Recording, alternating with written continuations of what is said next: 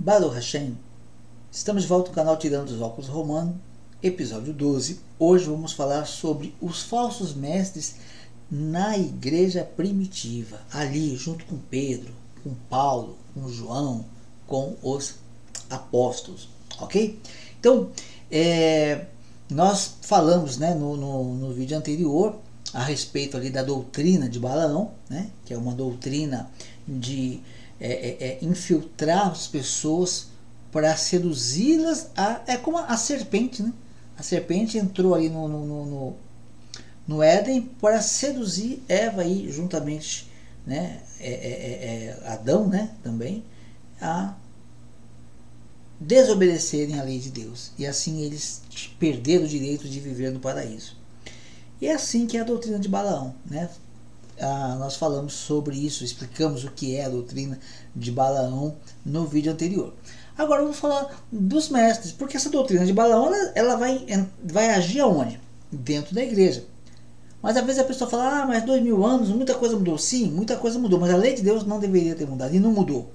Os homens mudaram. A doutrina de anti-lei é que tem prevalecido em alguns lugares, na maioria dos lugares, infelizmente. Ok? E hoje eu quero mostrar para você que já naqueles dias havia problemas. A gente lendo a Bíblia, estudando a Bíblia, a gente percebe que no final da vida dos discípulos, dos apóstolos, as coisas já estavam acontecendo, muita coisa estava acontecendo, muitas é, é, já havia muitos falsos profetas ali lutando para tirar a lei de Deus do coração dos homens. Então vamos é, para a leitura da Bíblia. Veja o que diz aqui a, a palavra de Deus. Olha só. É, em Mileto, né, fala aos presbíteros da igreja em Éfeso. Então Paulo, ele, é, ele manda chamar, olha só, de Mileto mandou a Éfeso chamar os presbíteros da igreja. Então, vamos aprender, entender, quem não sabe, né? Quem já sabe, tem gente que sabe muito, amém, glória a Deus. Mas quem não sabe ainda, a Bíblia tem que ser lida com calma. Então, vamos entender o que está acontecendo. Olha só, né, de Mileto, né, da cidade de Mileto, Paulo ele mandou a Éfeso, a cidade, mandou a cidade de Éfeso, né, ele mandou chamar os presbíteros da igreja. Então veja só, Paulo está chamando uma reunião de líderes, chefes de igreja, os presbíteros da igreja, ok? É, uma coisa importante também, não sei se é importante ou não, mas vale a pena eu estar tá falando para você, é que como fala igreja, às vezes fala assim, ah, então Paulo fez uma nova igreja, né? ele abandonou a sinagoga.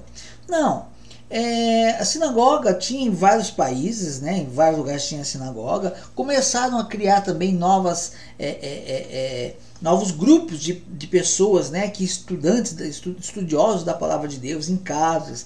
E talvez abrir igreja, mas o Novo Testamento sempre fala eclésia, eclésia, eclésia, eclésia. Mas se você, aí fica dá aquela impressão de que é uma outra instituição e não era era mesmo. Era uma instituição judaica até então. Eu não estou dizendo que você tem que fazer, conviver ou frequentar uma instituição judaica, nem judaica messiânica, né? judeus que creem no Messias. Eu gosto, acho muito interessante. É uma pena que não tem muito perto da gente aqui. Mas também poderia ser uma igreja comum também, guardando os mandamentos de Deus. Então, a, a, essa, fizeram muito essa separação, tá? Então, às vezes, Paulo está dirigindo muitas vezes a sinagoga e é, é a igreja.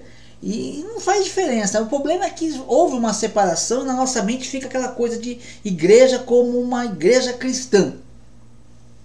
Paulo não fundou a igreja cristã e nem Jesus. Paulo, é, é, é, é, Jesus veio ensinar a viver a lei de Deus. Não importa se era numa igreja, se era numa sinagoga. O importante era viver a palavra de Deus. Muito bem. Então, Paulo chama, ele faz uma convocação, ele chama os presbíteros da igreja. E quando se encontraram com ele, os presbíteros chegaram para a reunião com Paulo, disse-lhes: Vós bem sabeis como foi que me conduzi entre vós em todo o tempo, desde o primeiro dia em que entrei na Ásia, servindo ao Senhor com toda a humildade, lágrima e provações que, pelas ciladas dos judeus, me sobrevieram. Ok? Então o que ele está falando? Né? O judeu incrédulo, o judeu que não cria no Senhor, né? não cria no Messias Yeshua. Esses judeus, eles, é, muitos deles fizeram ciladas, mas ele aguentou, ele suportou tudo, ok?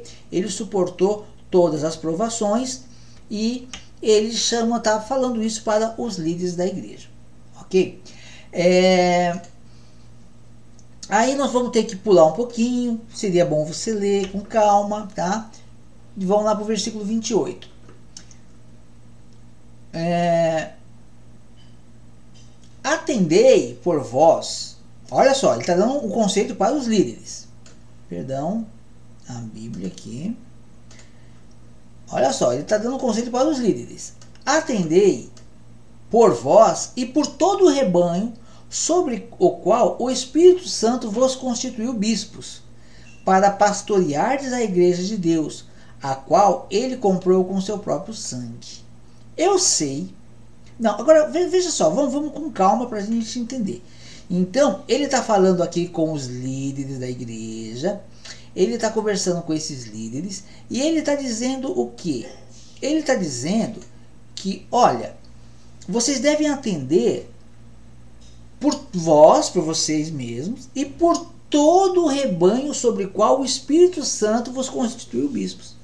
Então ele está falando com uma autoridade de bispos aqui. Pessoas, Paulo, reconhecendo pessoas que são bispos, que estão ali, tem um bispado né? Estão ali liderando muitas congregações, ok? E ele está falando, ó, vocês têm que tomar conta dele, porque Paulo vai partir. Daqui a pouco ele ia ser preso e, e, e ia ser morto também, ok?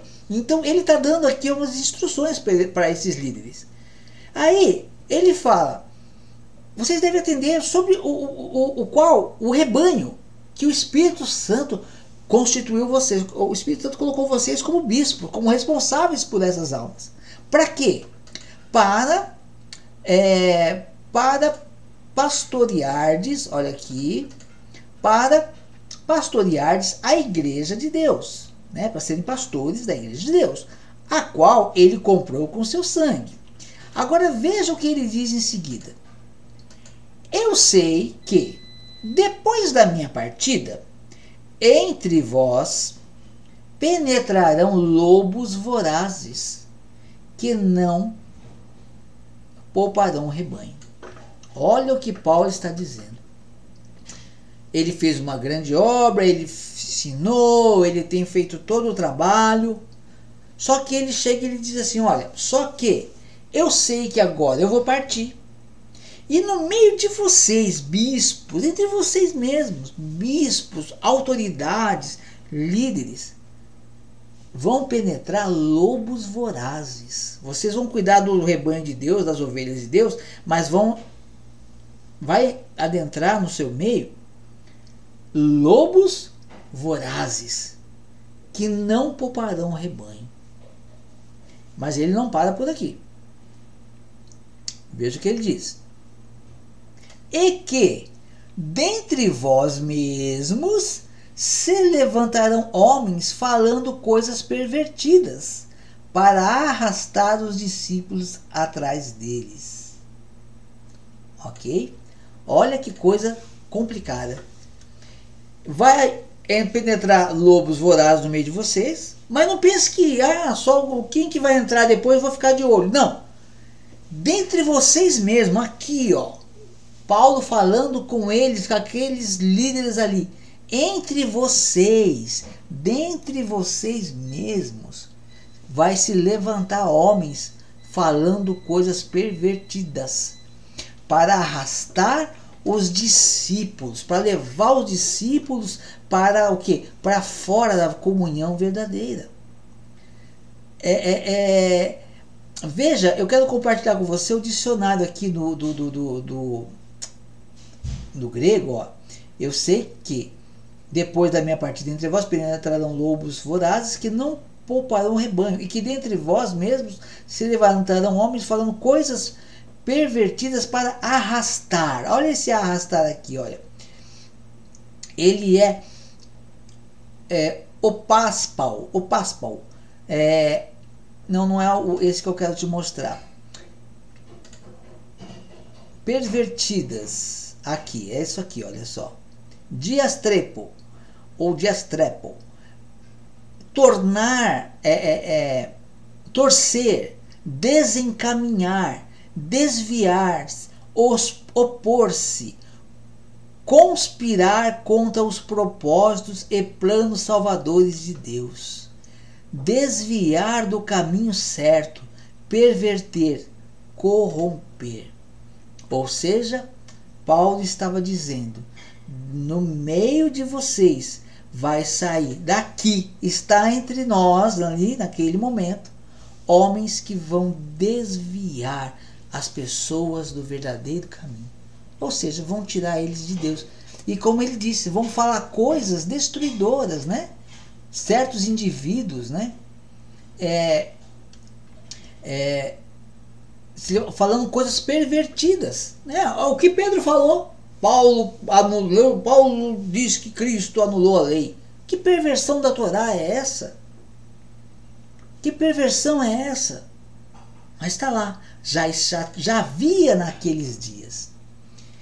E por falar em perver coisas pervertidas, né? A gente pode ver aqui o próprio Tiago, é, Judas, né? Veja o que, Judas diz a, a respeito dessa perversão. Olha só, Judas 1, 1 a 3. Olha aqui. É, não, é Deixa eu pegar o versículo certinho que eu anotei aqui. O versículo é 3 e 4. Olha só. Amados, quando empregava toda a diligência em escrever-vos acerca da nossa comum salvação, senti que me fui foi que me senti obrigado a corresponder-me convosco, exortando-vos a batalhardes diligentemente pela fé, que uma vez por todas foi entregue aos santos. Pois certos indivíduos se introduziram com dissimulação, os quais desde muito foram antecipadamente pronunciados para esta condenação. Homens ímpios que transformaram em libertinagem a graça de nosso Deus e negam o nosso único Senhor, soberano Senhor, e negam o nosso único soberano e Senhor Jesus Cristo. Então o que que, ah, o que, que Judas está dizendo aqui? Não o Judas Iscariotes, outro Judas, tá? Ele está dizendo, olha, vai aparecer homens que vão eh, fazer da graça libertinagem. Ah, sou salvo pela graça, então eu não tenho que fazer nada da lei, porque eu sou não preciso, não quero aprender, que não, quero saber da lei, não preciso de nada, só preciso esperar Jesus me salvar, só preciso esperar o arrebatamento. Isso é uma coisa que a pessoa acaba é, é, assimilando de forma errada. Porque ela é, é assimilando, aprendendo de, de, de, forma errada. Então o discípulo, né, o, o, o Judas está dizendo, vão fazer da graça, porque a graça, ela quer dizer que você não merece ser salvo, mas Yeshua vai te salvar por graça. Mas o que, que as pessoas ensinam? Não faça nada, porque você vai ser salvo totalmente de graça. Enquanto as pessoas estão caminhando para o caminho de graça, elas não vão chegar no objetivo, mas elas querem alcançar que Cristo vai vir buscá-la e alcançá-las com graça. Eles aprendem como? Como que a gente aprende? Na teologia tradicional. Vai pro, o caminho da lei daqui, vai na contramão da lei, que você vai ser salvo lá. Transformado a graça em libertinagem. Ah, posso fazer tudo, não preciso saber da lei. Isso é um grande erro, ok? E por falar em discípulos, né? E por falar em é, coisas erradas, né? De, de, de, de homens infiltrados no meio da igreja, no episódio posterior, no próximo, eu quero mostrar para você uma coisa. O apóstolo Pedro, ele parece até que foi, de uma certa forma, expulso de uma igreja. É, um líder praticamente, praticamente expulsou não só Pedro, mas toda a sua congregação estavam proibidos de adentrar naquela igreja ou de ter contatos com os membros da sua igreja. Ele era um grande líder, né? se tornou um grande líder, e ele não aceitava a autoridade de Pedro. horas, Pedro viu Yeshua, viveu com Yeshua. E agora ele é expulso de uma igreja de Yeshua? Como isso funciona? É isso que nós vamos ver no próximo episódio, se assim o Senhor nos permitir. Até mais e Deus te abençoe.